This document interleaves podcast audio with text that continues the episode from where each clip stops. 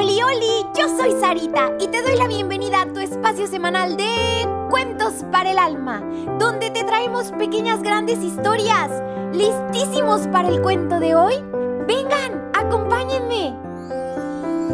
Tercer mandamiento, santificar las fiestas. El día 20 de enero de 1902, hace un montón de añitos, niñitos, salía de La Habana el transatlántico Alfonso XIII. Llevaba a bordo numerosos pasajeros. Después de una navegación feliz, cuando ya iba a puerto, tuvo la desgracia de quedar atorado en las costas de Florida.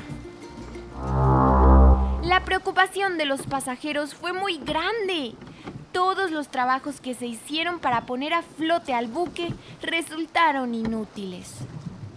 Un barco noruego que pasaba por el lugar del suceso se puso a ayudarlo.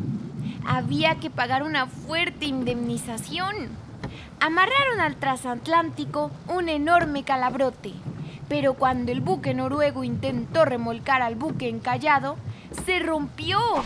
Y así sucedió varias veces hasta que lo dejaron. A medianoche tuvieron que echar gran parte de la carga al mar. Entonces el pánico se apoderó de los pasajeros. ¿Qué vamos a hacer? ¿Algún día volveremos a casa? ¡Ay no! ¿Qué? ¿Qué está pasando? Quiero volver a mi hogar. Barcos piratas merodeaban alrededor del buque. ¡Oh, sí! Somos piratas y aquí los estamos esperando. En tan grave situación, comprendieron todos que solo Dios podía ayudarles y acordaron celebrar el santo sacrificio de la misa. Fue impresionante, niñitos, porque en medio del mar, en un barco encallado, se alzaba la consagración de la sagrada forma. Todos los miraban con extraordinario fervor. En el instante de la consagración, sintieron todos, tanto tripulantes como pasajeros, que el buque se movía. Esperen chicos, esto se está moviendo.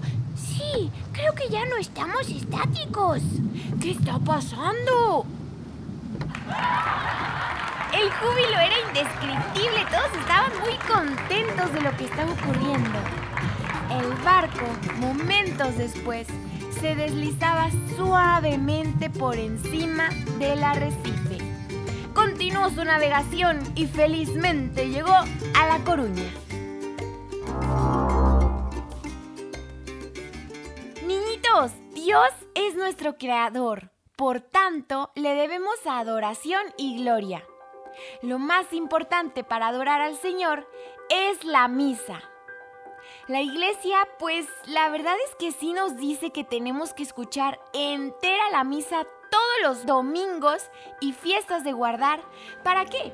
Para dar a Dios el culto que nosotros debemos darle, por amor a Él, porque queremos estar cerquita de aquel que nos creó.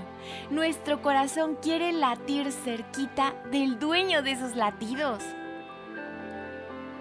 El sacrificio de la misa es el mismo que el de la cruz, porque en ambos Jesucristo, nuestro mejor amigo, es sacerdote y a su vez víctima.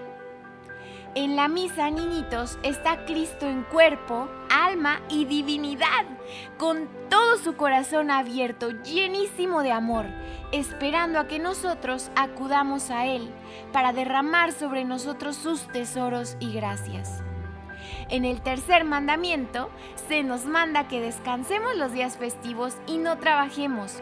Descansando recuperamos fuerzas y vigor, cosa muy conveniente para nuestra salud. En la Santa Misa, niñitos, adoraremos al Señor y nos enamoraremos mucho, pero muchísimo más de Él.